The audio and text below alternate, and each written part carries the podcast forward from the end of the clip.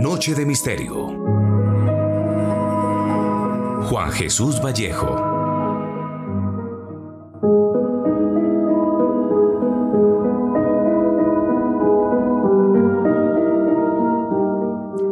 Hace unos dos mil años, tres reyes magos llegaron hasta la ciudad de Nazaret siguiendo una estrella y persiguiendo aquel evento astronómico que para muchos profetas era un cambio en el destino de la humanidad, se posaron ante, ante el que para muchos es el Hijo de Dios. Así comienza el Nuevo Testamento en la Biblia, uniendo un evento astronómico al nacimiento del Hijo de Dios.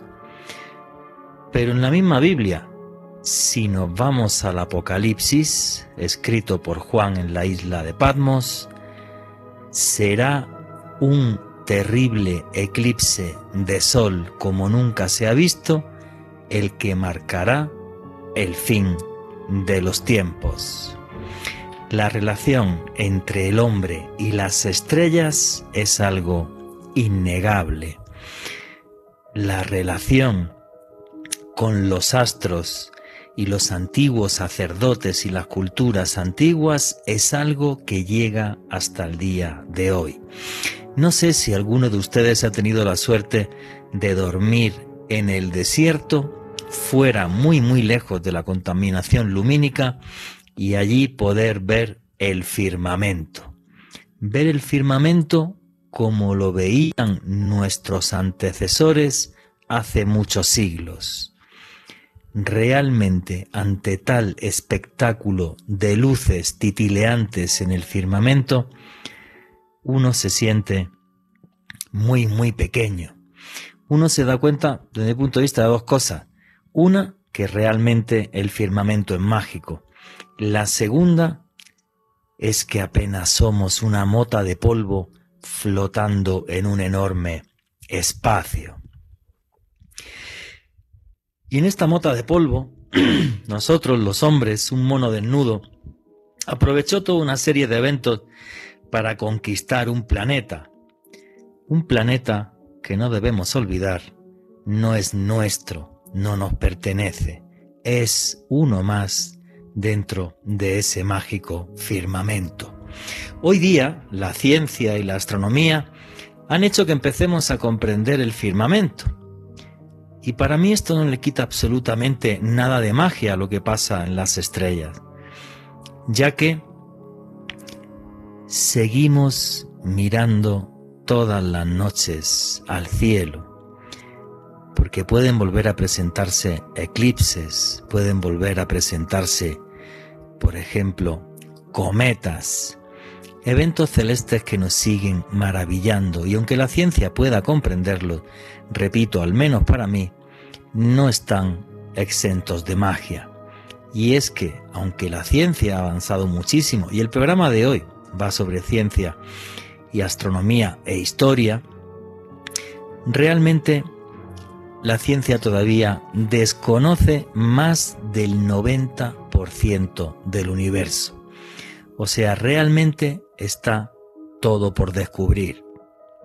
Aunque ya hayamos pisado la Luna y aunque nuestros telescopios sean capaces de ver a años luz de distancia de la Tierra, sigue habiendo un universo que no es observable. Sigue habiendo un universo repleto de energía oscura y de materia oscura que todavía apenas vislumbramos qué es. Me encantaría haber estado hace mil años con un sacerdote maya contemplando el firmamento en las pirámides de Tikal o en las de Chichen Itza, viendo cómo aquellos hombres semidesnudos eran ya capaces de entender el movimiento de los planetas y la magia de las estrellas. Una magia de un firmamento que ha quedado plasmada en infinidad de lugares del mundo. las pirámides de Giza, reflejando en el cielo el cinturón de Orión, los edificios principales de Tikal, reflejando en el suelo de Mesoamérica la constelación de las Pleiades. Una obsesión por las estrellas en la antigüedad que llega hasta día de hoy. Antes más mágica, hoy quizás más empírica, pero no deja de ser un auténtico desafío mirar por la noche el cielo e intentar comprender cómo son nuestras vecinas, las estrellas. Buenas noches, noctámbulos. Mi nombre es Juan Jesús Vallejo. Los que queráis seguirme en redes sociales, mi Twitter es arroba Juan. Vallejo, Juan J. E. Vallejo en Instagram y en Facebook Juan Jesús Vallejo. Y esto es Noche de Misterio. Aquí lo que hacemos es periodismo de misterio. Nosotros os ponemos los hechos encima de la mesa y vosotros decidís qué hay detrás y qué no. También deciros que para los que os guste el periodismo de misterio, tenéis un canal de YouTube que se llama Oculto tras la sombra. Todos los jueves hay vídeos ahí y si queréis saber todo lo que está pasando en el Vaticano, que están al punto de un cisma, os recomiendo que entréis en Oculto tras la sombra para que veáis el vídeo que hemos sacado esta semana sobre todo lo que envuelve al Papa Francisco y sus terribles enemigos. Repito, Oculto tras la sombra. Así que bueno, la magia de mirar las estrellas. Hay una ciencia que es la arqueoastronomía que a mí me encanta y he podido seguirla en lugares como por ejemplo Machu Picchu o en lugares como Chichen Itza, donde las culturas antiguas realmente lo que hacían era calendarios en piedra en función de cómo se movían los astros. Y cómo, cómo se reflejaban las estrellas. Es algo fascinante. Por ejemplo, me estoy acordando ahora de el, hay un edificio en, en Tikal, Palacio de en Tikal no, está en México en Uxmal, el Palacio del Gobernador, eh, que mide, por ejemplo, cómo era el año de Venus. O sea, fijaros, hace más de mil años, más de, más de mil años los mayas eran capaces de reflejar en sus edificios el movimiento de los planetas. Tan importante siempre ha sido el firmamento para el ser humano y e igual de importante sigue siendo a día de hoy. Y arranquemos ya el programa sin más dilación. Alejandro Bernal, amigo, compañero, buenas noches, ¿cómo estás? Buenas noches, Juan Jesús. Un saludo para usted, para Richie en los controles, para Germán Puerta, nuestro invitado de excepción de esta noche, también para todos aquellos que llegan a la señal de Caracol Radio a través de la app de la emisora que pueden descargar e instalar de manera gratuita en sus dispositivos móviles. Y también Juan Jesús, un saludo muy especial para todas las personas que nos oyen en diferido a través del podcast que estamos publicando todos los jueves en la noche en una lista de reproducción del canal de Caracol Radio en YouTube. Ahí tenemos todos los podcasts de Noche de Misterio. Muchísimas gracias a todas las personas que han sumado reproducciones, que nos han dejado sus likes, sus apreciaciones. Cada vez somos más y muchísimas gracias por ese apoyo. En esta noche, Juanje, un tema muy especial para mí. Siempre amo hablar de astronomía, sobre todo con el maestro Germán Puerta, una mirada con curiosidad hacia el firmamento, hacia la ciencia y hacia la historia, porque el misterio es cultura y eso lo vamos a evidenciar de manera muy latente en el programa de hoy. Efectivamente, ¿alguna vez has visto las estrellas en un desierto o en algún sitio sin contaminación lumínica? Alejandro. No, pero, no, pero me muero de ganas de hacerlo. De hecho, sé que, el maestro Germán eh, organiza actividades en el desierto de la Tatacoa. Me encantaría poder hacer parte de una de ellas porque yo creo que es una de las experiencias que nadie puede perderse, poder ver el infinito, el firmamento con un cielo despejado en un desierto. Es una auténtica maravilla. Yo lo he tenido la suerte de poder hacerlo eh, muchas veces.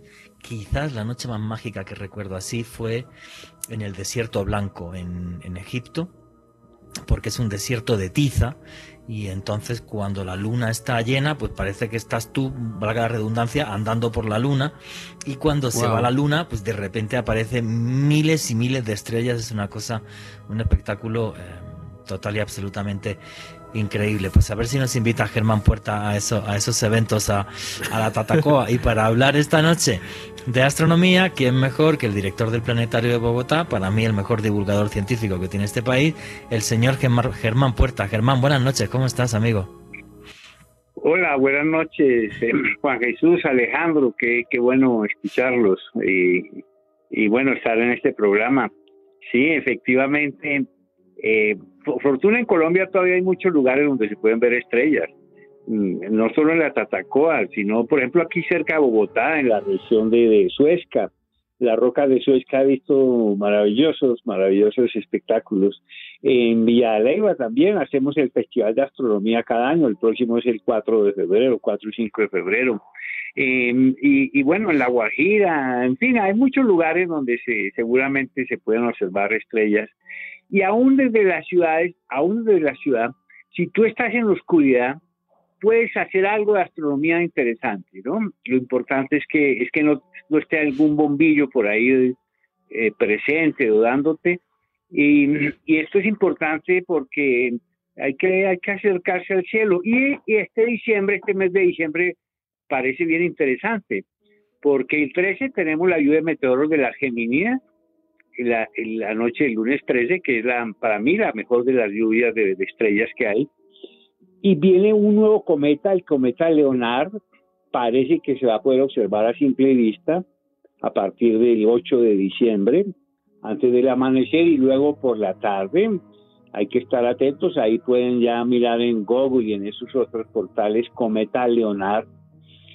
Y muy pendientes el 22 de diciembre del lanzamiento del telescopio espacial James Webb, el nuevo telescopio el que va a superar al Hubble, eh, pues por mucho, porque el Hubble con sus dos y metro medio, metros de diámetro, este tiene seis metros y medio de diámetro. Entonces nos va a poder mostrar cosas de ese universo oculto que menciona Juan Jesús que no conocemos. Bueno, vamos a dar otro saltito con este nuevo telescopio espacial en búsqueda de las primitivas galaxias y, tal vez de más información sobre los, los planetas que hay en otras estrellas. Así es que mucho tema por, por eh, debatir en, la noche de hoy.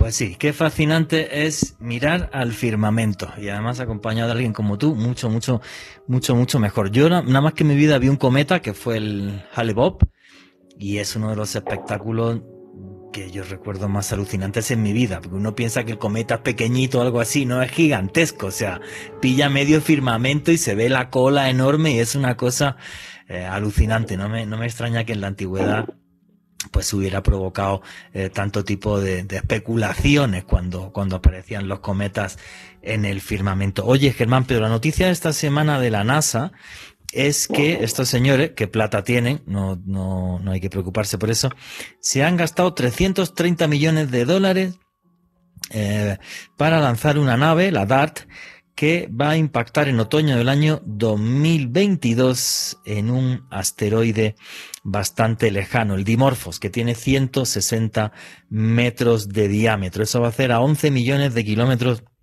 de la Tierra. Y este cacharrito va a ir a una velocidad de 27.000 kilómetros por hora con un peso que tiene de 633 kilos, esperando que esto modifique la órbita eh, de este asteroide.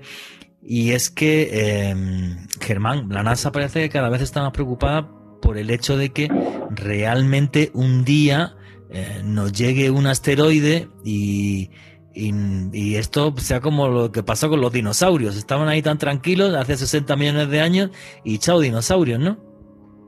Bueno, es que el espacio exterior no, no está vacío. Eh, hay, hay, de hecho, diariamente, parece una sorpresa, pero más de 100 toneladas diarias entran de materiales del espacio exterior. La mayoría son como pequeños fragmentos que han dejado los cometas a su paso y se conocen popularmente como estrellas fugaces. Un poco más grandes pueden producir grandes bólidos y, más grandes inclusive podrían caer a tierra y ahí en ese momento ya se llama meteorito. Eh, pero más grandes, claro, asteroides, eh, bueno, recordemos eh, lo que sucedió en Rusia, en Chelyabinsk en el 2013. Sí, sí. recordemos el impacto en Tunguska en 1908. Bueno, lo de Tunguska un día tenemos que hablarlo. Lo de Tunguska es más largo, ¿eh? Lo de Tunguska yo todavía no lo tengo muy claro. Luego si quieres lo comentamos, bueno, lo comentamos ahora si quieres para que la gente, para que la gente saque sus conclusiones. ¿Qué pasó en Tunguska, Germán Puerta? Porque algo cayó del cielo seguro. Sí, bueno, hay un debate. Se cree que fue un objeto de unos 50 metros de ancho que entró eh, a unos eh, por la fricción y el diferencial de temperatura entre el vacío absoluto, el cero absoluto del espacio y la rápida fricción que obtiene la atmósfera eh, estalla. Y el boom sónico, el, el choque sónico, arrasa 2.000 kilómetros cuadrados de bosques mata a los animales que hay allí, por fortuna no había personas. Eh, la explosión se sintió a, más de mil kilómetros de distancia. Si, si se hubiera retrasado dos horas, el evento hubiera caído en la ciudad de San Petersburgo y, probablemente la hubiera borrado del, mapa. Eh, el evento Tunguska nos recuerda nuestra realmente fragilidad en el espacio. Y, y bueno, ese que parecía un evento aislado, hoy sabemos que en la cantidad de objetos que cruzan el vecindario de la Tierra y del Sol se cuentan por miles.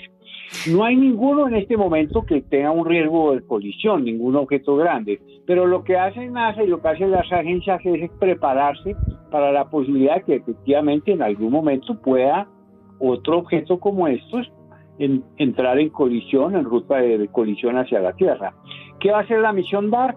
Impactar esta pequeña luna del asteroide, porque es un asteroide que tiene una luneta, y tratar de ver si se desvía apenas en el 1% de su órbita, y eso es suficiente para en un evento futuro desviar un objeto que venga en ruta de colisión. Y esto todo lo vamos a saber porque además la misión lleva unos nanosatélites que van a grabar y van a mirar y van a medir todo esto. A esa distancia que mencionaste, esto pues, parece ciencia ficción, pero, pero es, es, una realidad. La misión DART, a propósito, DART significa dardo. Sí, Bueno, se, ha especulado de, muchos, de muchos, eh, de muchos meteoritos. El tema de Apophis, que dicen que bueno, que es prácticamente imposible que dé con la Tierra y tal, eh, pero que si diera nos daría el susto del siglo, no, del milenio. Y lo del tema de Tunguska, eh, lo más extraño de Tunguska es que no quedó un cráter de meteoritos, sino que aquello, la explosión fue como una especie de bomba nuclear, en el sentido de que los árboles que estaban en el centro de la explosión quedaron en pie y esos miles de kilómetros de bosque, que es una auténtica barbaridad lo que hizo la explosión aquella, eh, el bosque, los árboles que estaban para el norte cayeron hacia el norte, los del sur para el sur, este para oeste o este para oeste, y efectivamente fue como una especie de, de, o quedó una especie de resto como de explosión nuclear, que yo de esto he escuchado mil teorías, hubo físicos incluso que dijeron que aquello fue... Em, ¿cómo le llamaban aquello? Em, que había entrado antimateria. O sea, yo he leído mil teorías sobre esto porque es un poco complicado de entender. Posiblemente, y no voy a decir nada que Germán sabe más que yo, eh, posiblemente pues en los últimos años haya habido más investigaciones, pero yo recuerdo sobre esto una cantidad de polémicas científicas tremendas. Germán Puerta. Pero es que aquí tuvimos nuestro propio Tunguska. No me digas. El 9 de marzo de 1687 sobre Santa Fe, Bogotá, un evento también de una explosión sónica. Eso era la, noche, creo que era la noche del ruido. Y se conoce como el año del ruido. ¿no? Sí, sí, sí. Eh, entonces, eh, los eventos no son tan raros. Ese tipo de eventos. Ahora, el 70% de, del planeta es océanos y, y tal vez muchos de estos eventos no, los, no nos enteramos. La novedad de, de, Tunguska o de Chelyabinsk es que eh, hay testigos eh, sobre ciudades, en fin, pero pueden estar sucediendo con más frecuencia. Lo de pero, pero, mira, Juan, mm. Jesús, el problema no son eh, los asteroides y, cometas que conocemos, el problema son los que no conocemos. Ah. Diariamente, te va a sorprender este dato, entran a la lista de objetos potencialmente peligrosos y que cruzan el vecindario de la Tierra alrededor de 40 diarios. ¿Diarios? Diarios, sí. Wow. Con estos eh, telescopios robóticos eh, ya captan todo lo que se mueve y, bueno, la lista va creciendo. Madre mía, 40 objetos peligrosos por día. Entre eso, el virus este que no para de mutar y el cambio climático, no sé si salir esta noche de parranda por si se acaba el fin del mundo pasado mañana. Y como aquí tenemos hermanos en, toda América Latina y, y en todo el continente, Aquí nos están saludando desde Chile. Mira, Jaime Alvis, que está en Canadá, nos dice que él tiene la suerte de, aparte de ver las estrellas con un cielo sin apenas luz, de muchas noches poder ver la aurora boreal. O sea, este sí que tiene suerte. Yo la pude ver en Noruega hace muchos años y realmente es un evento celeste eh, tremendamente mágico. Y Erickson Giraldo que está diciendo que tristemente ya no miramos al cielo. ¿Cuándo es la última vez que lo hiciste? Y qué gran razón tiene. Yo ya ni me acuerdo la última vez que me fui con, con un par de cafés y, y, algo de comer a, a, charlar con amigos y ver las estrellas, que es una auténtica maravilla. Qué, qué bueno que, que Germán Puerta haga ese tipo de, de eventos para que vaya la gente al desierto de la Tatacoa o a Villa de Leiva o, a donde sea. Creo que es crucial. Germán, ¿alguna vez viste la aurora, boreal o no? No, esa es una asignatura que la tengo muy pendiente. Sí, eh, me sorprende. Sí, sí se ve como, como en las películas, como en los videos. Sí. Como una em, cortina de colores yo las que vi fueron pequeñitas, ¿vale? Yo fui en el, a finales de febrero, creo que fue, a Noruega, fui a, grabar las auroras y porque iba a hacer un reportaje sobre los indígenas samis. Y eh, tuve la suerte de, ver dos y realmente empieza como un reflejito pequeño y empieza de repente a crecer, a crecer, a crecer. Y recuerdo que íbamos en el coche, lo paramos en mitad de la carretera para, para poder verlo y, es eso, o sea, ves como, como una especie de, de, de, luz que vibra de color verdoso, fue la que vi yo, y que se mueve, o sea, y es como muy, muy, muy espectacular, es tremendamente espectacular. Alejandro Bernal. Hay que ver que son producidas por la interacción de las partículas energéticas cargadas que vienen del Sol que interactúan con el campo magnético terrestre, que tiene una convergencia en los polos norte y sur. Y cuando el Sol está muy activo, cuando hay muchas manchas solares y hay erupciones solares y estas eh, eyecciones de masas del Sol son más activas, ¿no? Y, y bueno, el Sol también presenta riesgo porque puede afectar eh, en esas altas actividades eh, nuestros satélites y sistemas de comunicación y, y bueno, ya, ya vimos lo que pasaría cuando se fue el Internet, se fue el WhatsApp y se fue el Facebook y todo eso el Sol también puede darnos una sorpresa por ese lado. Ah, sí, una gran llamarada solar que crea un gran pulso electromagnético y, se vaya la civilización al carajo, básicamente. Bueno, media civilización, porque sería medio planeta el que se iría, el que se iría al carajo, pero, pero fuerte, fuerte ese tema, sí. El otro día hicimos un vídeo en Oculto tras la sombra sobre esto, porque hay científicos que dicen que el riesgo en la próxima década es de un 2%, que es altísimo, me parece una auténtica eh, barbaridad. Eh, pero una barbaridad. Alejandro Bernal, quería comentar algo. Juan G, respecto a esta misión que lanzó la NASA hace unos días, esta, esta misión DART, de poder lanzar un dardo, tal y como establecía Germán, para desviar un asteroide, hay un investigador de misterio muy famoso en todo el mundo, señor JJ Benítez, que establece en uno de sus últimos libros la posibilidad muy real de que un asteroide llamado Gog impacte la Tierra en el año 2027 y cause millones de muertes. La pregunta para Germán es, ¿científicamente se puede precisar con tanta antelación el impacto de un asteroide y en caso de que sea así, cuál sería el protocolo que tomarían agencias como la NASA y demás? Bueno, sí, los asteroides conocidos con órbitas claramente eh, estudiadas, pues se, se, se conoce.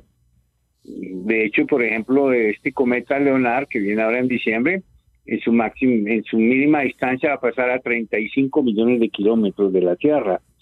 Parece lejos, pero en términos cósmicos es bastante, bastante cerca. ¿sí? Eh, igual, a cada rato vemos noticias de que hay un asteroide que pasa a una distancia inclusive menor que la de la Luna. Esos son apenas 400 mil kilómetros y, se conocen. El problema no está realmente en estos que se conocen, sino en los que no se conocen. Además, muchos de estos objetos pueden ser desviados por los planetas como Júpiter o chocar entre sí también, ¿no? Del enjambre del cinturón de asteroides. Mm, pero es, en, en unos 10 años yo creo que ya se tiene la tecnología para desviar el problema.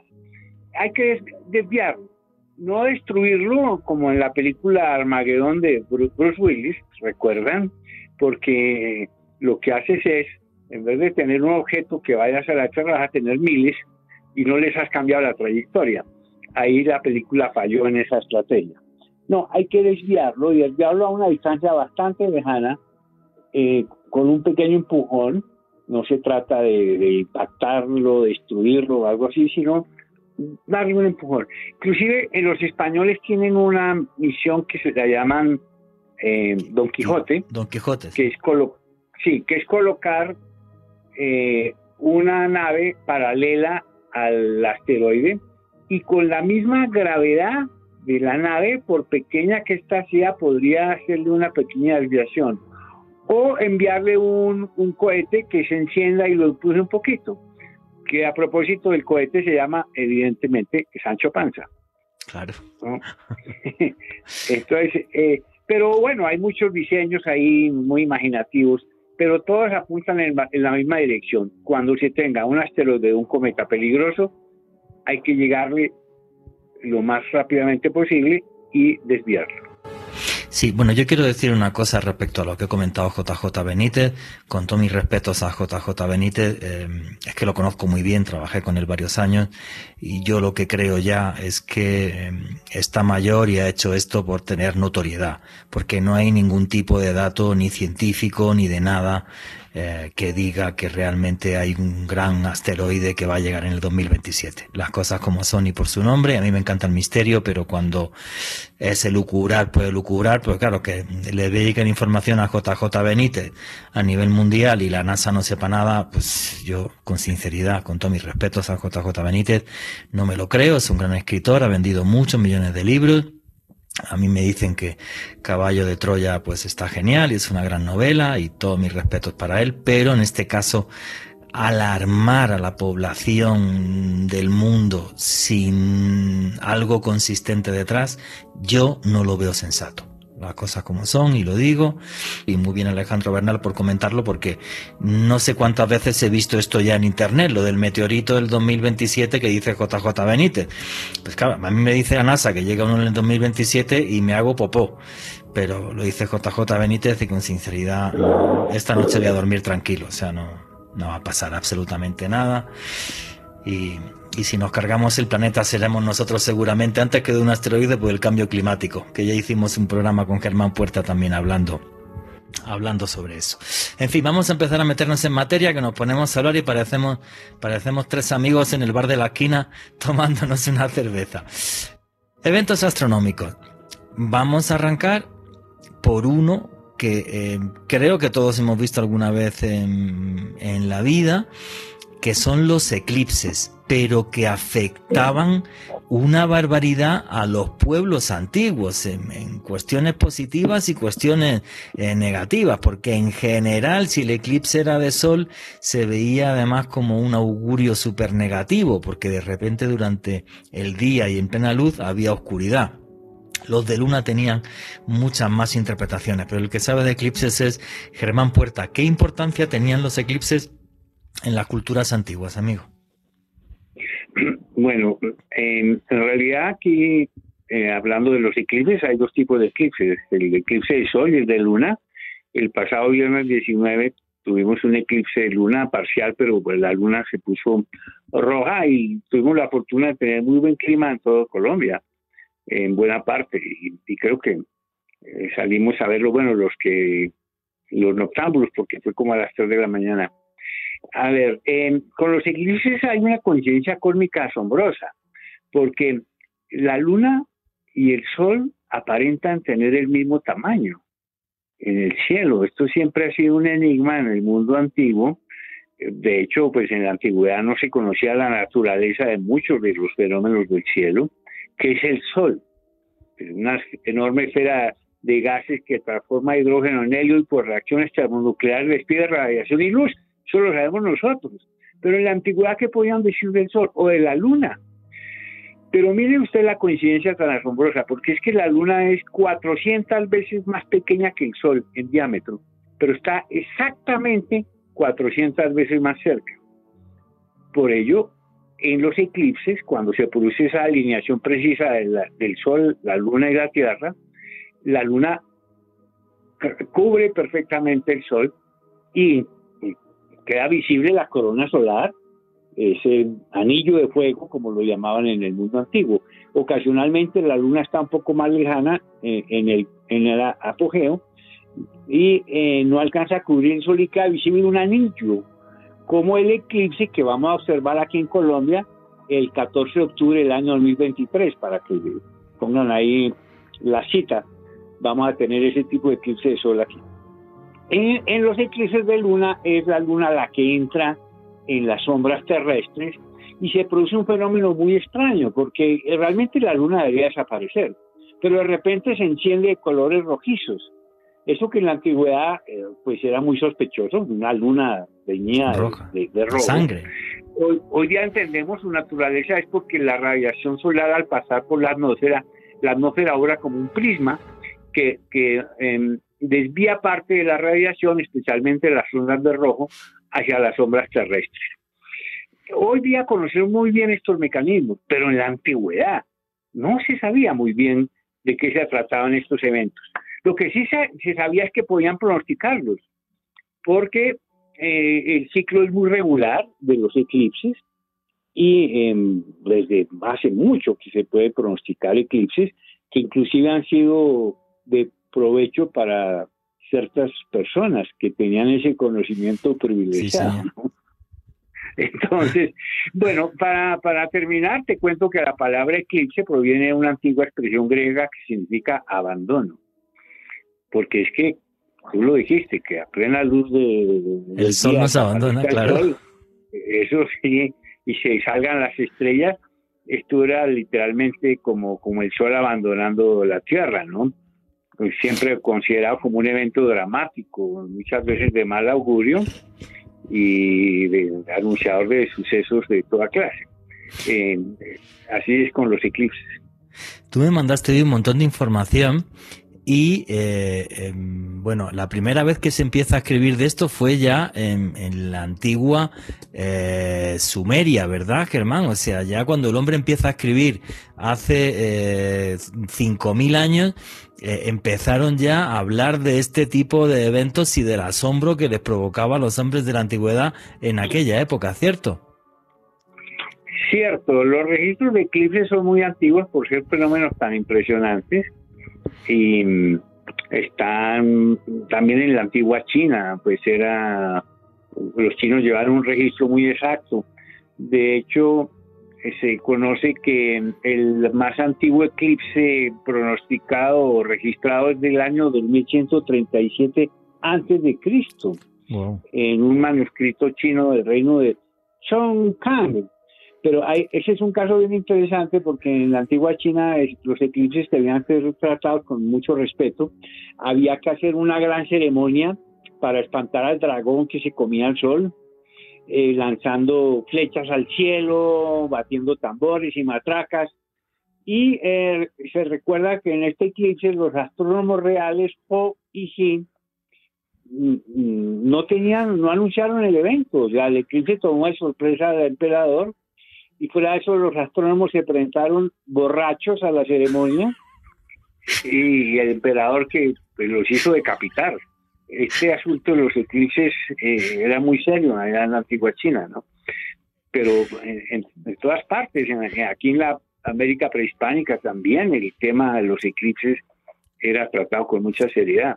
Hombre, eh, yo, yo, entiendo al emperador en el sentido de que, vale, que me fallen en el eclipse tiene un perdón, pero que ya que me lleguen borrachos, esto, con perdón, esto no tiene perdón de Dios por ningún lado. O sea, no estoy a favor de la pena de muerte, pero en este caso yo al, al emperador en cierta medida lo comprendo. O sea, porque, claro, porque es lo que está diciendo Germán es que un evento así les pillaba de sorpresa y es como si el mundo se fuera a acabar, un augurio, un augurio terrible. y encima los tipos iban con dos cervezas de más, pues, pues se lió. Qué curioso, ¿no? Que en el documento se escribiera, se escribiera toda esa historia, ¿no? Sí, el, eh, la observación del cielo era un asunto muy serio, porque te permitía construir los calendarios y con los calendarios anticipar los eventos, solsticios, equinoccios, estaciones, planear las ceremonias religiosas, culturales, económicas. Eh, realmente los observadores del cielo tenían un conocimiento privilegiado y tenían un papel muy especial en su sociedad.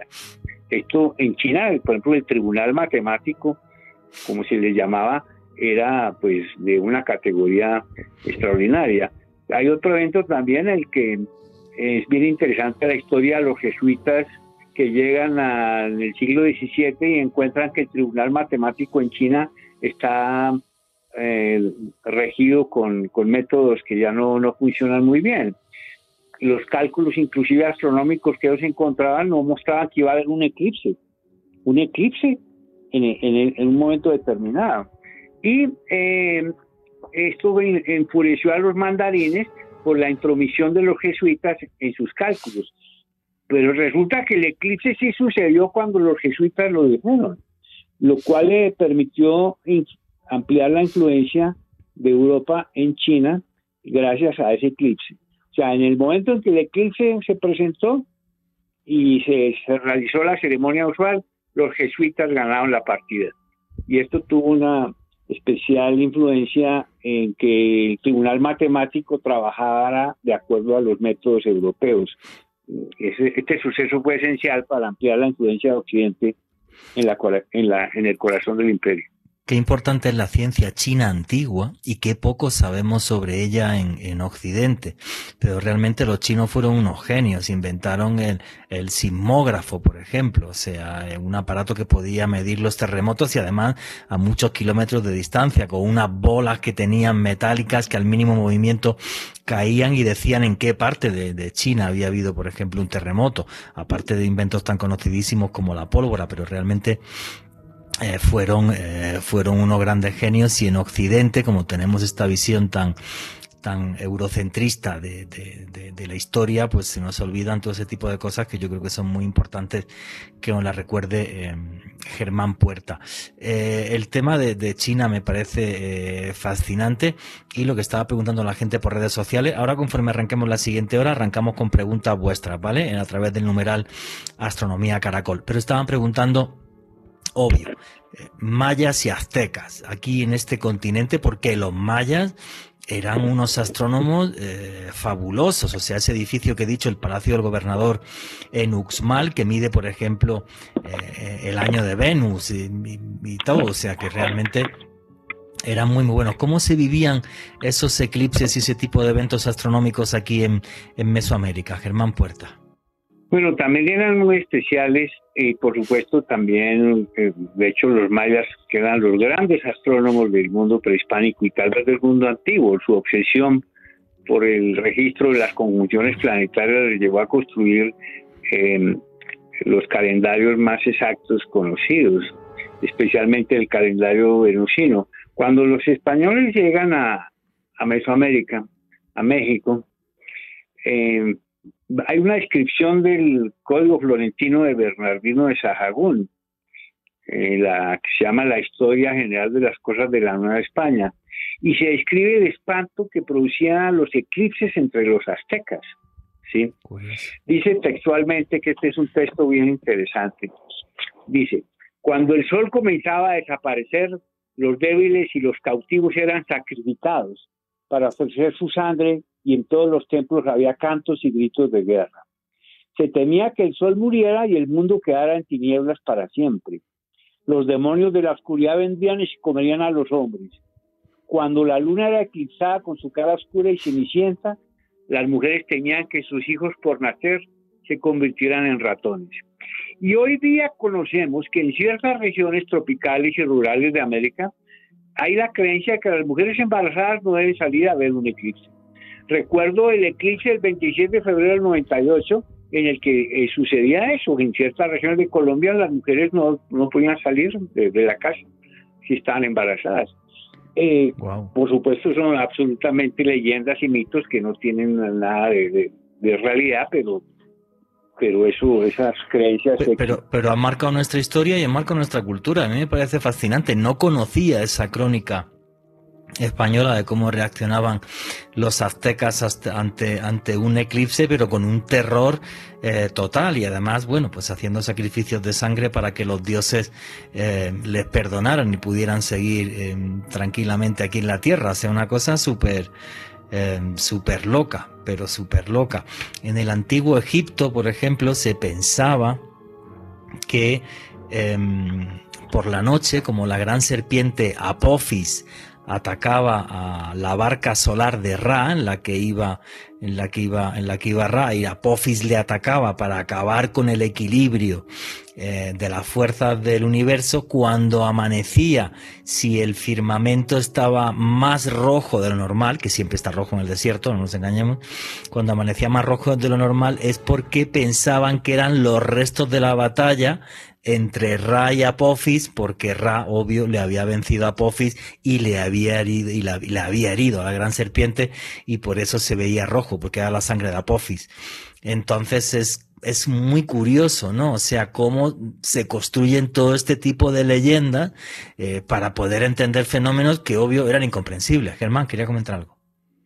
Pero la leyenda más arraigada viene de la Biblia, del libro del Apocalipsis, el libro de las revelaciones pueden verlo ahí en su Biblia, que la tienen por ahí cerca, eh, en, el texto, cuando dice textualmente, y vi cuando abrió el sexto sello sobrevenir un gran terremoto, y el sol se volvió negro como un tejido de crin, y la luna toda ella se volvió de sangre. Estamos hablando de un eclipse de sol y un eclipse de luna, asociados además a terremotos, que son fenómenos naturales que no tienen nada que ver el uno con el otro, no tienen ninguna relación, los terremotos y los eclipses. Pero todavía existen estas creencias bíblicas un poco por este texto, que los eclipses están asociados a eventos apocalípticos y, terremotos. ¿no? Este es un pasaje de muchos pues, en la literatura y la historia que relaciona eclipses con terremotos y otros desastres naturales. De hecho, hay varios textos griegos que pues es una coincidencia que haya existido un terremoto al mismo tiempo un eclipse, por pura coincidencia. Sí, pero eso ya sería un, augurio terrible. ¿Y qué es lo que están preguntando o comentando los noctámbulos ahora a través del numeral? Alejandro Bernal. Manuel Restrepo, ¿existe una probabilidad astronómica de que haya un eclipse de sol y uno de luna el mismo día, Germán? Eh, no, no, imposible, porque el eclipse de sol se produce eh, cuando es eh, la fase de luna nueva. Y 15 días después tendríamos la fase de luna llena, en donde se presenta el eclipse de luna, o sea, es imposible.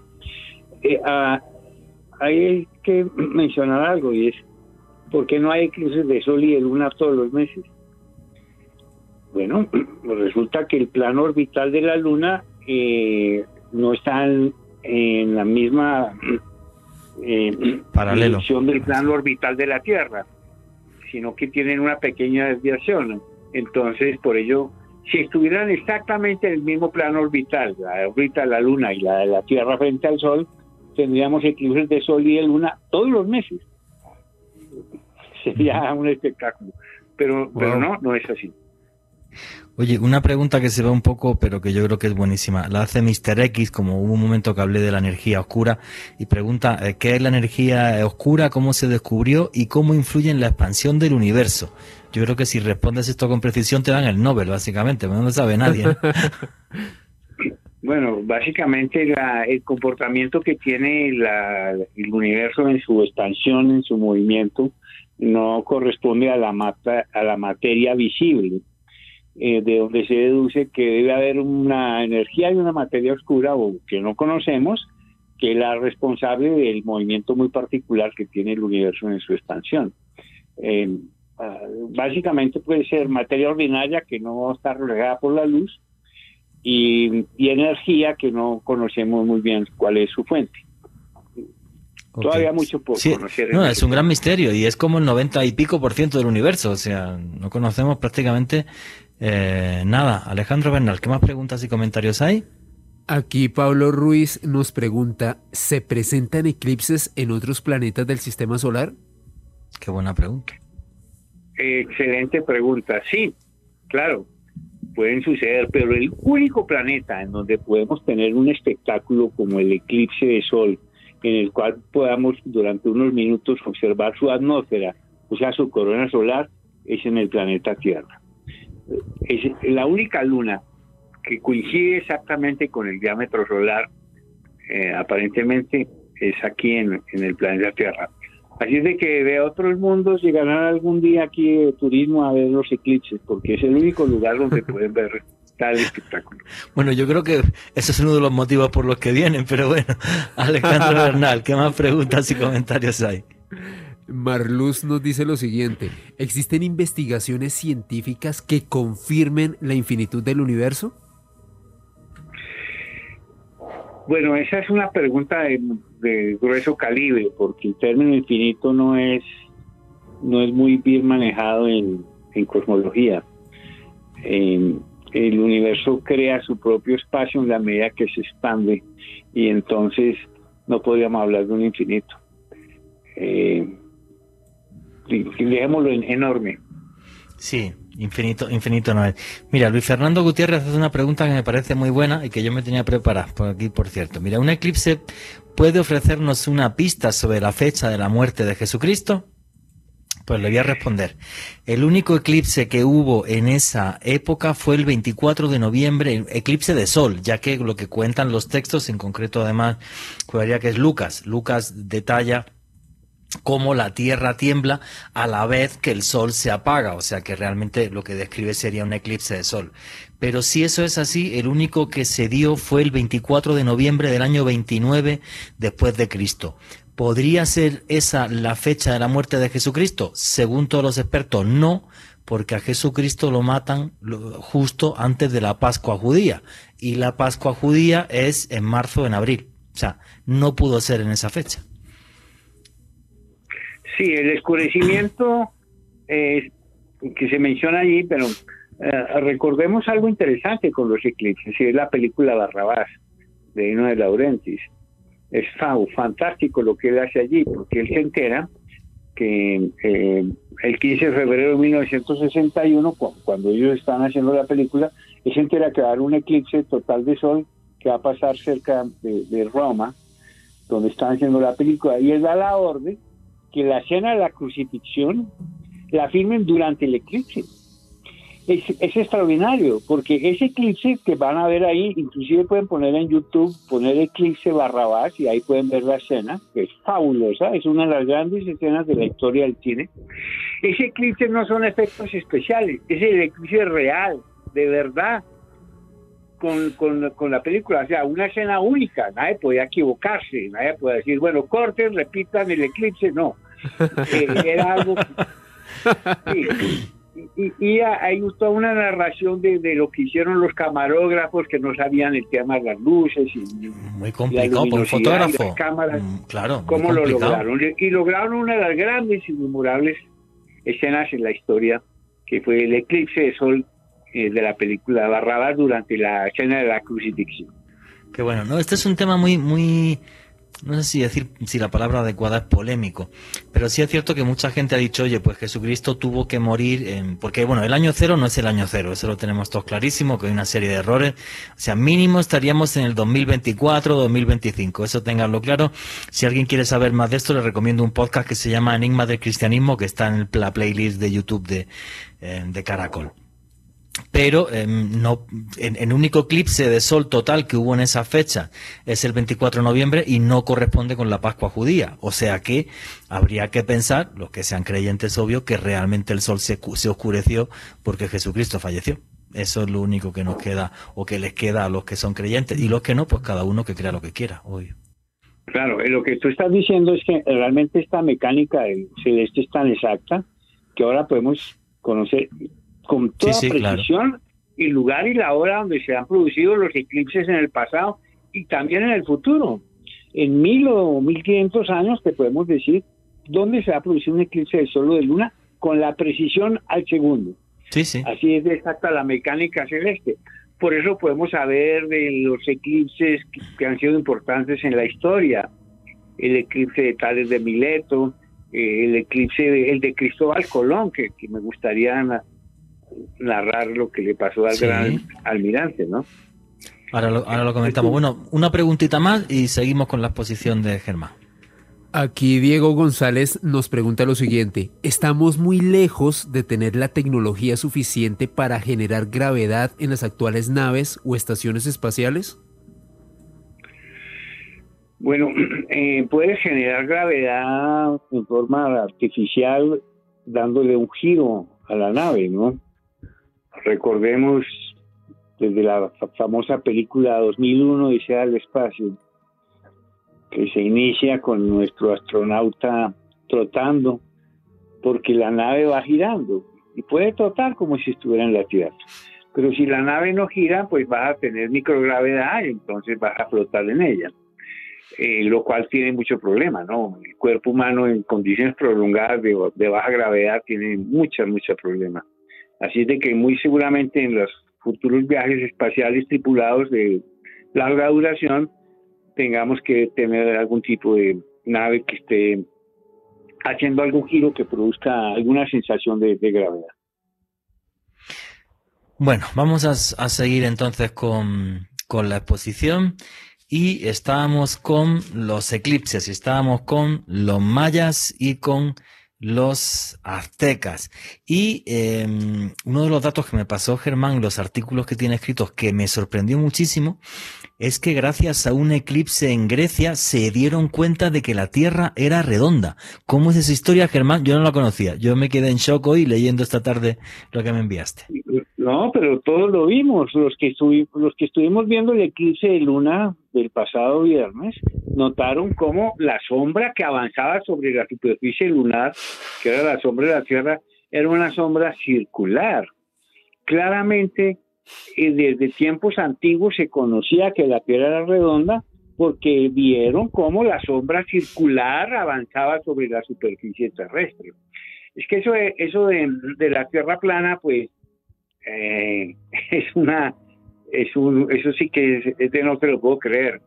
Eh, yo siempre he dicho que los terraplanistas lo único que quieren es que hablen de ellos, por lo tanto me niego a hablar de ellos en este momento todo el mundo sabe que la Tierra es redonda.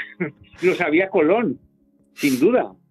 Eh, y lo sabían en la antigua Grecia porque ya habían observado, y en el mundo antiguo, claro, chinos, árabes, en Mesopotamia, todos observaban la sombra circular de la Tierra durante los eclipses de luna.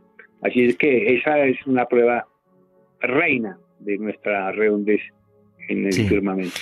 Y sobre Colón un tema muy curioso, o bien se, se equivocó en el cálculo y él pensaba que, que las Indias estaban más cerca y, y, demás, y ahí le apareció América, o la otra opción es que sabía realmente que América existía y que estaba ahí. Nunca lo sabremos, ese secreto. El, el, almirante se lo llevó eh, se lo llevó a la tumba pero bueno muy curioso que realmente lo, lo, los antiguos griegos descubrieran, descubrieran esto. Yo quería comentar algunos eventos celestes también. Hubo un, tema que me pareció eh, muy curioso. En el siglo VI antes de Cristo, em, hubo una tribu que fueron los, los que llegaron hasta Irán y entonces eh, em, allí había un pueblo que eran los medos y el rey de los medos, Caisares, dejó que entrasen los escitas a su reino a cambio de que le enseñaran a su pueblo el uso del arco y a construir los arcos que ellos tenían que eran mucho mejores que los que tenían los medos. Bueno, pues hubo una pelea entre el rey y eh, los escitas porque les pidió carne de caza no le llevaron carne de caza porque no cazaron en aquella tarde, se enfadaron los escitas, cogieron a un personaje, lo lo asesinaron y le dieron carne de este personaje al rey de los medos. Pues claro, el rey de los medos esto no le sentó nada bien, los escitas huyeron y se fueron hasta la región de Lidia, en eh, Turquía, que estaba gobernada por el rey Aliates. Bueno, pues el rey Aliates no les quiso entregar a los escitas y hubo una gran batalla el 28 de mayo del año 585 a.C. Y esto es curioso, en medio de la batalla hubo un eclipse de sol y eh, los dos bandos dijeron, estos que los dioses están en contra de que nos peleemos y dejaron de pelearse.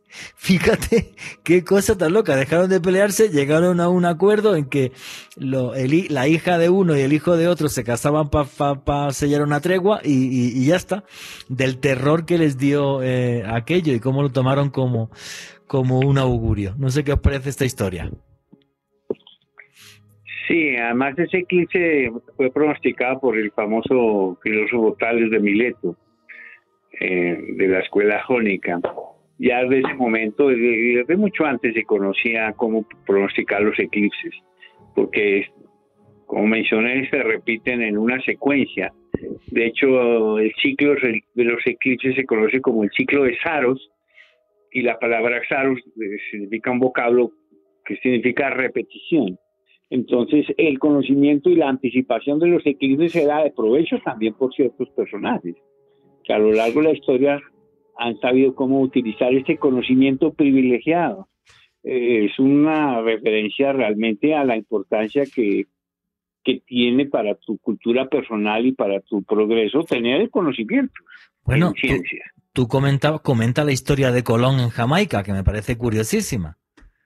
Bueno, em, eh, el, el, almirante en su cuarto viaje de 1504, eh, él cayó, sufrió varios meses de abandono en las costas de Jamaica, pero Colón, Colón se había lanzado a estas hazañas de navegación muy bien informado. Él llevaba las tablas y los almanaques del astrónomo Johann Müller, conocido más, mejor por su nombre en latín eh, regiomontano y en esas tablas estaba el, pronóstico de conjunciones y de eclipses y de otros eventos. Y en esa noche precisa que sucedía un eclipse de luna, eh, Colón, mm, los indígenas no querían suministrarles las provisiones, su tripulación estaba en rebeldía, y él organizó un encuentro de todos esa precisa noche y amenazó con apagar la luna si no le ayudaban. Y, bueno, el eclipse sucedió en el momento preciso y esto tuvo, gracias a la impresión que causó, ayudó a la supervivencia de nuestro temerario navegante. De nuevo, miren ustedes la importancia de tener un conocimiento sobre los temas de ciencias y de, cultura científica, que lo que te hacen es empoderarte, darte capacidad de tomar decisiones, de analizar información. Es absurdo, por ejemplo, que todavía veamos que cuando habla hay un eclipse de luna, hablen de la luna de sangre y de la luna sangrienta, términos que no tienen ninguna relación con la verdadera naturaleza del fenómeno. Hoy día sabemos que son fenómenos naturales que no tienen ninguna connotación negativa, pero a cada rato y tanto vemos pues cómo manejan esta serie de, desinformación y, y de nuevo insisto en la importancia realmente conocer de estos temas. Pero cuidado con esto, que eso sería para otro programa. La influencia que tiene la luna sobre nosotros o no. Yo recuerdo a mi hermano que en paz descanse, que era médico, que cada vez que había luna llena me decía, me van a llegar todas al hospital a parir esta noche. Como que decía que cuando había luna llena, había muchas más mujeres que daban a luz. No me preguntes por qué. Y esto me lo dijo mi hermano muchísimas veces que en paz descanse. Y me acuerdo cuando yo trabajaba en Cuarto Milenio, que hicimos un programa hablando de esta famosa luna de sangre, y vimos estadísticas de a ver si esa noche en España, en los años anteriores, había habido más crímenes. Y sí, había habido más crímenes. Y eso es matemática. Hubo más crímenes. Porque a los locos les da por matar con luna de sangre o no sé por qué, pero te aseguro que había habido más crímenes. Y eso es un dato que, no, que nos impactó, Germán. Tal vez porque en luna llena hay más luminosidad, se puede salir de noche, hay más posibilidad de... Eh, recuerda, por ejemplo, esa luna llena que tuviste allá en Egipto, parecía de día. Bueno, es increíble, eso era increíble, sí, sí, sí. Es increíble. Porque como se reflejaba con el suelo, que era de tiza, es que parecía de día, era una cosa súper loca, sí, sí. Entonces hay más gente saliendo y hay más líos y más despelotes y más cosas por ahí. pero no, bueno, las influencias sí son de mareas, como la vemos en los océanos, luna nueva y luna llena, y en fin, em, pero pero ah, no está muy probado que, que nuestro mm, sistema natural tenga una influencia así tan decisiva. Sin duda plantas y animales tienen ciclos especiales con las fases de la luna y también con el día y la noche, por supuesto. Sí, yo me acuerdo, fíjate, una vez que entrevisté a un antropólogo español, José María Fericla. Este vivió 10 años con los Shuar, muy conocido a nivel mundial porque hizo un libro que se llama Al trasluz de la ayahuasca. Es el tipo que más, o por lo menos antes que más sabía de ayahuasca, de la famosa dimetiltriptamina a nivel eh, mundial. Y yo le entrevisté no por eso, sino porque él había concedido unos meses antes una entrevista que me impactó mucho, eh, porque él eh, le había dicho a un periodista, que los Shuar en cierta zona de Ecuador conocían una planta que la cortaban en luna llena, tenía que ser cortada en luna llena, y hacía que las mujeres, como era un pueblo seminómada, no se quedaran embarazadas durante los siguientes meses, aún teniendo relaciones sexuales. Y en aquella entrevista decía que no le vendía esto a ninguna farmacéutica, salvo que se comprometiera por escrito a, darle parte del dinero de este super anticonceptivo nuevo a, los Shuar, a, los indígenas ecuatorianos. Y le entrevisté y me volvió a contar la misma historia. O sea, no era una cosa de aquel periodista, sino que el tipo me lo contó. Entonces, ¿cómo afecta la luna a la capacidad de farmacéutica de las plantas y tal? No tengo ni idea porque no soy farmacéutico ni astrónomo, pero que esa historia este señor me la contó y no parecía que mintiera porque el tipo decía, no, el que me pongo un contrato, me voy a Ecuador con él, corto la planta, le digo, aquí está el principio activo y aquello la verdad que me impactó. A ver si a alguno le pasa como a mi hermano, que me decía que cada vez que había una llena iban todas a parir aquella noche. No sé yo lo que me decía. La verdad, ahí sí, ahí sí no miré estadística. Lo de los crímenes sí las miramos, ¿eh? Y la verdad que el dato era, era sorprendente. Alejandro Bernal. A, a modo personal, Juan G, cuando yo tuve una operación bastante compleja en la, en la rodilla eh, derecha cuando había luna llena, particularmente, y hablo por mi experiencia personal, sí me dolía más. Es algo más, más curioso, sentía como más viva la herida a pesar de, de, haber eh, salido de alta muchísimos meses después. Así que al menos a, nivel personal sí doy fe de eso, Juan. Listo, mira, pues cada uno que que dé su opinión eh, sobre el tema. Quiero cerrar el tema de los eclipses con un dato muy curioso. Lawrence de Arabia, 4 de julio de 1917, cuando consigue que el pueblo árabe se rebele y van en dirección a Jordania atravesando el desierto eh, para conquistar el puerto eh, de Aqaba en Jordania, pues esa noche ellos estaban, tenían que tomar el, por el camino el, para poder pasar un puesto que se llama Ketira. Y los bedúes, los beduinos con los que iba, le dijeron, no atacamos de noche porque hay luna llena y, esto es un absurdo. Y les dijo Lorenz, tranquilo que esta noche la luna se apaga. Los árabes, los beduinos no le hicieron caso hasta que, además fijaros qué escena tan curiosa describen las crónicas. La luna eh, se apagó por un eclipse los beduinos atacaron a la vez que los otomanos estaban en el castillo de Ketira eh, tocando tambores y tal para asustar a los demonios que se llevaran la luna. Fue una cosa súper loca, pero súper, súper loca, ¿no? Para que veáis lo compleja que es la historia. Mira, hablando de esto de la luna, hay un comentario que me parece buenísimo de Axe Herrera que dice, mi abuelita nos decía que no nos cortáramos el cabello en creciente porque le sale horquilla, se debe cortar en menguante abunda y crece bonito. Pues yo me lo corté siempre en creciente porque me he quedado calvo, pero vamos, no me queda ni un pelo. Nunca, había escuchado eso. Me parece súper, súper curioso. Bueno, vamos lo mismo decía mi abuela, Juan G. ¿Sí? Pues mira, en España no nos cuentan eso y así me he quedado yo recalvo. Para que vean. En fin. Bueno, señores, el otro evento celeste que yo creo que, merece la pena intentar ver alguna vez en la vida, y nos habló antes un segundo Germán Puerta, pero queremos meternos más en materia, es el de los cometas. Yo nada más que vi uno, el Hal-Bopp, no pensé que esa vaina podía ser tan gigantesca. La verdad que me pareció algo eh, fascinante. ¿Qué importancia histórica, Germán, han tenido los cometas en los diferentes pueblos del mundo? Bueno, los cometas, bueno, eh, francamente con estos temas, Juan José, yo creo que el tiempo se hace corto. Yo creo que vas a tener que hablar con tus jefes de Caracol a ver si hacemos algún día una maratón de Noche de Misterio, ¿no? Con esto de la astronomía. De, ciencia cuando quieras, amigo. Contigo sí, cuando quieras, cuando quieras. Porque mira que se nos quedaron en el tintero muchas cosas de los eclipses bien interesantes. Por ejemplo, que en los próximos 3.000 años vamos a tener 8.000 eclipses de luna y 5.000 eclipses de sol pero en el lejano futuro el eclipse total de sol ya no se va a producir porque la luna se aleja, se aleja ligeramente y, en algún momento ya no tendremos ese espectáculo. Pero bueno, vamos con los cometas. ¿Qué son los cometas? Los cometas son el residuo de la nebulosa primitiva que dio origen al sistema solar.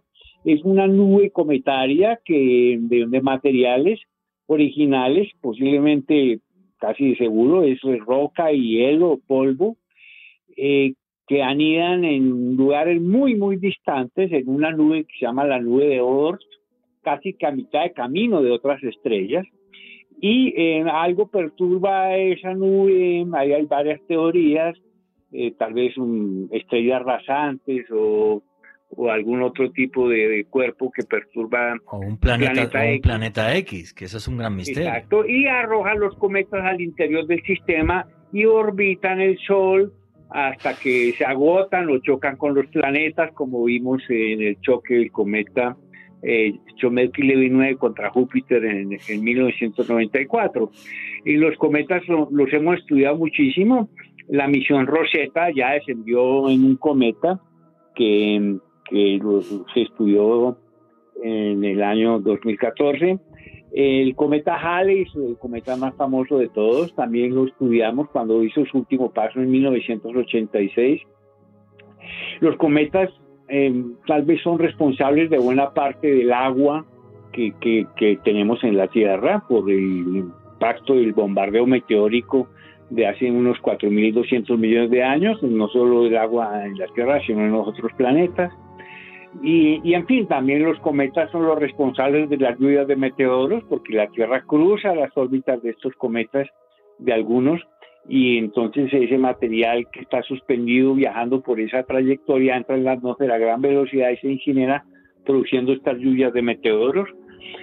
Y en fin, conocemos muy bien los cometas, pero en la antigüedad eso no lo sabían. En la antigüedad el cometa era uno de los grandes enigmas, es más, se pensaba que eran fenómenos de la atmósfera como la lluvia o el granizo. No podían imaginarse todo esto que yo les acabo de contar. Y, no eran sino señales como espadas de fuego, señales de caída de los imperios, de, de, castigos, de toda clase de desastres y desórdenes.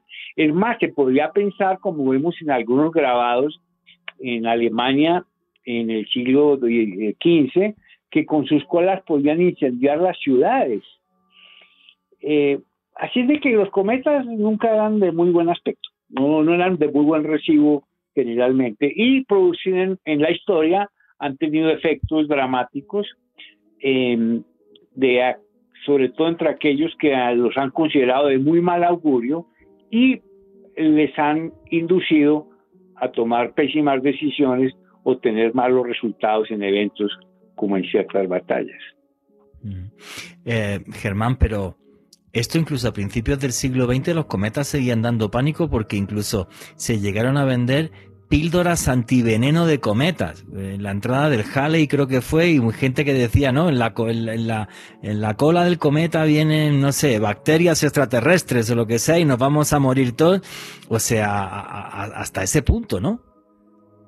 Bueno, ese fue el paso del cometa Halley en 1910, uno de los más famosos episodios del fin del mundo que fue potenciado por el naciente periodismo de, la época. En realidad el cometa sí fue muy visible, no como el del 86, que su paso orbital fue lejano, pero en 1910 inclusive se podía ver de día, en, el atardecer o el amanecer.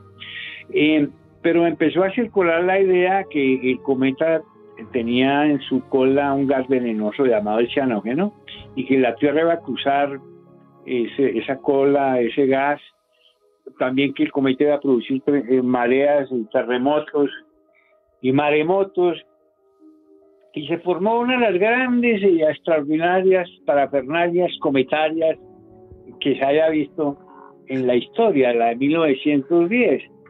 Em, recuerdo que aquí en la plaza de Bolívar, Germán Arciniegas alguna vez comentó, el famoso escritor, que vio el cometa Halley de 1910 desde el atrio de la plaza Bolívar y que se apareció un paisa vendiendo caretas anticometa. Caretas. Para protegerse de los gases. Sabemos que en, en Inglaterra vendían viajes en submarinos para durante el paso del cometa poder escapar de sus mortíferos gases.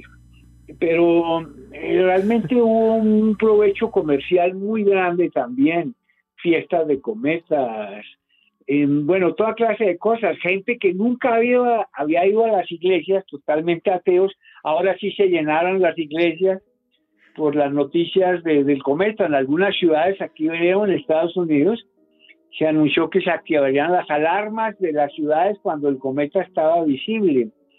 Y el pánico aumentó pues hacia febrero de 1910 con los reportes de, de, gas, a pesar que los científicos ya habían afirmado que, que ese gas no era nocivo, que no era suficiente apenas para matar una rata por ahí. Eh, en fin, Inclusive la muerte del rey Eduardo VII de Inglaterra el 3 de mayo de 1910 se asoció con el, con el cometa en ese momento. Pero en realidad muchos oportunistas hicieron su agosto vendiendo máscaras, botellas de oxígeno, píldoras anticometa, efectivamente. Y toda clase de estampillas, tarjetas postales, afiches, intimidad de objetos, fiestas y toda clase de cosas. 1910 el gran el paso del cometa Halley, que va a repetir otro espectacular paso en el año 2061. Atentos ahí, pues nos ponemos ya la cita para el año 2061 mm. y el paso del cometa Halley, que se llama así porque fue Edmund Halley, el astrónomo inglés, el que determinó su órbita. Y él fue el que determinó que los cometas eh, realmente eh, tenían esos periodos orbitales muy precisos. Eh, Edmund Halley. pero, pero, se pueden puede haber variaciones en el sentido de que un cometa pase a lo mejor cerca de un planeta que tenga también una gran masa y entonces se puede retrasar o adelantar, ¿verdad, Germán? Cierto, eso puede suceder y de hecho puede impactar, como vimos en el Facebook, eh, perdón, en el en el eh, en el Somerville Levy 9 en 1994 y ha, y ha habido otros impactos recientes, ¿no? Eh, sobre todo en Júpiter. Este, bueno, Júpiter, Júpiter es tan grande, tiene más masa que todos los demás planetas juntos, que obra como una especie de policía del sistema solar, ¿no? Atrapa cometas. De hecho, si, si no fuera por Júpiter, esta conferencia, esta charla no hubiera sido posible porque la, Tierra sería impactada con una frecuencia 100 veces superior por cometas y asteroides si no existieran eh, esos planetas gigantes como protegiéndolos, pero Júpiter no los puede atrapar a todos. Eh, de hecho, pasa ahora, mira por ejemplo, hablamos de las estrellas fugaces y las lluvias de meteoros, que son esos meteoroides, esos fragmentos que dejan los cometas a su paso, la Tierra cruza esas órbitas en fechas exactas, como ahora el 13 de diciembre con las Gemínidas, el 12 de agosto con las Perseidas, el 17 de noviembre las Leónidas. Y, ¿Y esos son colas de cometa. Son las trayectorias que han dejado los cometas. El cometa pasó por allí hace años y la Tierra cruza. Pero en algún momento en esa lotería, en esa, en esa ruleta, la Tierra y el cometa se van a encontrar necesariamente. Y ese es el, pronóstico que se hace para el año 2126 con el cometa Swift-Tuttle, que es el responsable de la lluvia de meteoros de las Perseidas. Un encuentro demasiado cercano del propio cuerpo del cometa del núcleo con la Tierra en el 2126. Bueno, de Con, aquí a con allá peligro ya- de con peligro de colisión. Sí, pero de aquí a allá las técnicas para de, de- desviación de los objetos ya están muy sofisticadas. Así de que no debemos preocuparnos. Bueno, si, si es que el cambio climático nos fastidió antes la Tierra y vivimos en Marte, con lo cual los que queden, con lo cual tampoco, tampoco sería tan grave. Oye, Germán, ¿cuál es el próximo cometa que podremos eh, ver una noche con prismáticos o con lo que sea? Sí, el cometa Leonard, que ya se descubrió este año, en el 2021, eh, fue, fue descubierto eh, y, y resultó ser ya eh, desde su distancia bastante lejana, que ya está, está formando su cola. Recuerden que los cometas, cuando se acercan al Sol, el, el viento solar y la radiación hace que se vaporice el núcleo del cometa y salga esa cola que siempre va en dirección contraria al Sol. Eh, pero este cometa ya mostró su cola a pesar de esa distancia, lo cual indicó a los expertos que eh, el cometa podría ser un bonito espectáculo para este mes de diciembre. Efectivamente, el 12 Ah, pa- de para este diciembre- mes de diciembre. es ahora, ya, ya, el cometa, por eso les digo que vean en Google ahí cometa Leonard y se preparen para observarlo. En su primera parte, de aquí al 24 de diciembre, se va a observar antes del amanecer por oriente. Ahora tenemos una referencia con la constelación Botes y la estrella Arcturus. Ahí puede observarse entre el 5 y el 8 de diciembre. El 12 de diciembre es el momento más cercano. Y luego el cometa da la vuelta al Sol y empieza a verse por la tarde. Cae la tarde aquí, por ya por el occidente, y vamos a poder observarlo. Eh, los cometas a veces pueden ser un fracaso, un fiasco, otras veces pueden ser un gran espectáculo. Hay que estar atentos. Los binoculares son una excelente herramienta para manejar eh, y poder observarlos mucho mejor. Obviamente alejarse de la contaminación lumínica. Pero yo recuerdo el cometa Yakutaki en 1994, que fue, caramba, el gran espectáculo. Un cometa del cual no se esperaba mucho y resultó ser el cometa más gigantesco del siglo XX, con una cola que ocupaba 70 grados de la bóveda celeste, casi desde el horizonte hasta el cenit. Lo vi en Villa de Leyva, muchos lo vimos, lo- vimos los que estábamos dateados, los que sabíamos, porque en aquella época no había el internet y, y en fin. Eh, Eh, una, una, una pregunta, Germán, entonces, para que la gente le quede claro. Cometa Leonard. Se puede ver entre el 12 y el 24 de diciembre aquí en Colombia. Si tenemos unos binoculares, nos lo recomiendan. Y la hora, la hora, más o menos, ¿cuál Antes- sería? antes del amanecer, mirando hacia el oriente, pero me O sea, tipo, tipo, los cin- mapas. te- tipo 5 de la mañana. 5 de la mañana, a simple vista, si está un bonito espectáculo, los binoculares ayudan. Y luego, fin de diciembre, ya en enero, el espectáculo será al atardecer, inclusive haciendo conjunción con el planeta Venus, que lo hemos estado viendo por allí. Eh, de hecho, si me escriben a mis redes, astropuerta o astropuerta.gmail.com, les doy completa información de cómo observar el cometa. Sí, en astropuerta.gmail.com. No, y tus redes sociales, Astropuerta, tanto en, en- en Instagram como en Twitter, sueles poner ahí todas las cosas. No, yo estoy voy a intentar También. verlo. Del 12 al 24 de diciembre, tipo 5 de la mañana, toca eh, con unos binoculares mirar hacia el oriente, a ver si vemos el cometa. Yo solamente he visto uno en mi vida, me pareció un espectáculo tan, tan, tan precioso que ojalá eh, se, se, se pueda repetir. Pues no, Germán, pues hay que estar súper eh, atento. Oye, hemos dicho, estábamos hablando de algo que a mí me parece un gran misterio y que, y que no está claro. Un planeta X, o sea, que hubiera un planeta más en el sistema solar, pero que estuviera tan tremendamente lejano que los telescopios no lo han captado. En cambio, tiene que ser grandote para mover esos elementos que están al final de la nube de Oort y nos manda para acá esos cometas. ¿Sería así o es una hipótesis? A ver, hay cuatro hipótesis para, para el tema de, de la nube de Oort y lo que perturba. La primera, si es el planeta X, X por décimo cuando teníamos 9 o X por desconocido, ahora son 8. Pero a esas distancias tan grandes eh, no refleja la luz del Sol. apenas se podría captar por sus efectos gravitacionales. Pero estando tan lejano, su órbita sería de miles de años. Pareciera que las extinciones masivas están asociadas a un ciclo de 26 millones de años, eh, que por impactos y, lluvias de cometas. ¿no? La otra hipótesis sería que el Sol tuviera una estrella compañera.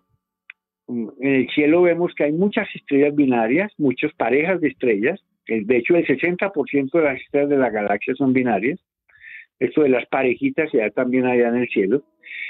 Y el Sol es posible que tenga una estrella compañera, pues no la conocemos, es una hipótesis, pero bueno, ya le tenemos nombre, se llama Némesis, el mensajero de la muerte en las mitologías eh, de, Grecia. Eh, la otra posibilidad es de una estrella externa, una estrella rasante que se acerca más cercana que las estrellas del Centauro periódicamente cruza el vecindario y podría perturbar la nube de cometas. Y finalmente hay una cuarta idea y es que el brazo galáctico en el que nos movemos alrededor de la galaxia, que se llama el brazo de Orión, no se mueve, pues nosotros giramos, damos una vuelta a la galaxia en 250 millones de años. Y, y este movimiento no es horizontal, llamémoslo así, sino que sube y baja. Y baja. El brazo sube y va bajando en un ciclo de 26 millones de años y cuando pasa el plano medio de la galaxia hay más estrellas y más material y se puede perturbar la nube. Pero por fortuna realmente el sistema solar habita un suburbio de la galaxia muy tranquilo. Por ahora no debemos preocuparnos. Eh, los vecinos están lejos eh, si estuviéramos más cerca del centro galáctico sería tampoco hubiera sido posible esta charla. Ah. Así que todas las condiciones se han dado para que estemos en el planeta perfecto. No, pues una historia em, súper interesante. Me estaban preguntando aquí por el tema de por el tema del, de, de ver el cometa y me pregunta FJ Crespo, al oriente de donde te encuentres, obvio, ¿no?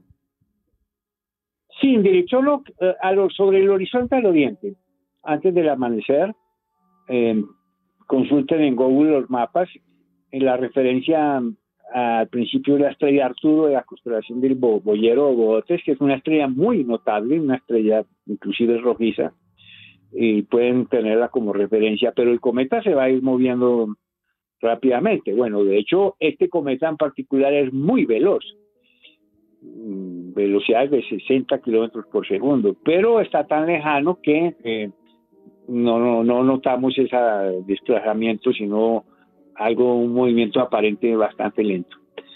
Pero, pero es una buena oportunidad para tener por fin un cometa en el menú. Listo. Oye, Germán, una pregunta que me parece muy interesante de Mr. X.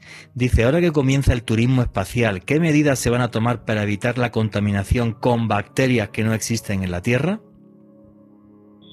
Bueno, esa es una excelente pregunta y nos preocupa mucho que las naves exploradoras que están en Marte pudieran llevar algún tipo de contaminación. Yo sé que las de NASA van muy esterilizadas, pero no, no sé las de China con los chinos no, sé nada porque consulto sus páginas de agencias espaciales y la información es no, no es tan, tan transparente, me parece. Eh, ¿Qué va a pasar en el futuro? El sector privado en el espacio, comercio, turismo, ciencia, hay una mezcla. Esta nueva carrera que tiene como meta el planeta Marte no es como la de los años 60, ¿no? Es, eh, esto es eh, una alianza de agencias espaciales con diversos propósitos, pero, pero sí, el tema de contaminación es un tema interesante y el de propiedad privada en el espacio también, ¿no?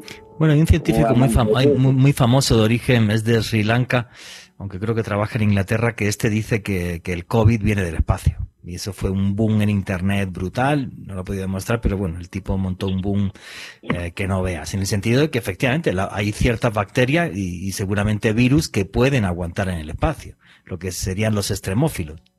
Ah, sí, de hecho, ellos tienen la clave de la vida, que no es la inteligencia, es la versatilidad, la capacidad de adaptarse a ambientes extremos.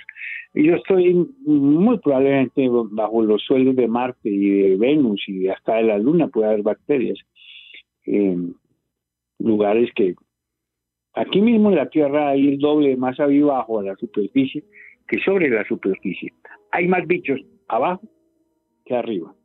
Así es que la, la vida en otros mundos, pero estamos hablando de vida bacterial extrema, ¿no? Para vida inteligente, tú sabes que jamás hubo marcianos, ni venusinos, ni nada de eso. Para eso hay que mirar exoplanetas, otras estrellas. Tema que ya hemos tratado. bueno, de todas formas, fíjate, te voy a no, no, sé si te lo voy a mandar ahora por WhatsApp, ¿vale? Estas noticias de esta semana, el, el programa del próximo sábado va sobre esto. Periódico New York Times, creo que la fuente no es mala. Astrofísico Eric W. Davis que trabajó para el Pentágono delante del Senado de los Estados Unidos de América, comentó esta semana que eh, investigaron varios trozos eh, de material supuestamente de naves que venían de otro mundo y que la ciencia por lo menos desde su conocimiento en el Pentágono, no pudieron replicar los materiales. Repito, New York Times es de esta semana, Eric W. David, ahora te paso por WhatsApp el artículo de New York Times. Ha sido un bombazo que yo no sé por qué la prensa aquí no, no se ha tomado esto en serio, porque en Estados Unidos ha sido el megaboom. Nunca nadie que trabajara para el Pentágono había dicho ni tan siquiera que habían investigado un trozo de una nave supuestamente de otro mundo, y menos más, y, o sea, y menos delante del Senado norteamericano y diciendo que ese material no se podía replicar. O sea, una auténtica locura. Bueno, señores, estamos llegando al final. Germán Puerta, tus conclusiones y tu cierre, amigo, y tus redes sociales para la gente que quiera seguirte. Bueno, miren qué cantidad de temas tan interesantes y, lo, lo, importante de estudiarlos, conocer de astronomía, de cometas, de eclipses, de historia, personajes, tantos temas que te ayudan a tu vida personal, a tomar decisiones, a analizar información, a no tragar entero tanta cosa que circula por ahí, hasta el New York Times, ¿no? No sabemos. hay, que, hay que realmente tener conocimiento. Eh, esto, esto forma parte de la cultura personal. Y les invito a que, a que se acerquen a los, a los centros de ciencia, como el Planetario de Bogotá, donde trabajo como divulgador científico. Está muy bonito el planetario con sus nuevos sistemas de proyección Así es que eh, es un lugar en donde realmente los beneficios de la cultura científica realmente se sienten. Y mis redes Astropuerta en Instagram y Twitter, mi correo astropuerta.gmail.com. Pueden solicitarme la información que deseen. Tengo muchísima información en muchos temas y yo soy muy generoso con, todo esto. Gracias, ah. Juan, eh, Juan, Jesús. Muchas gracias por la invitación. Alejandro, Genial. Germán, muchísimas gracias a ti. Para mí es un placer que nos ilustres y saber de ciencia y cualquier cosa que nos aporte cultura me parece que nos mejora como seres humanos y eso eh, es fundamental. Y hoy se demuestra programas como hoy también que el misterio es cultura. Alejandro Bernal. Juanje, la cultura científica es la base para construir una mejor sociedad y muchas gracias, Juanje. Gracias a ti, amigo. Bueno, señores, estamos llegando al final.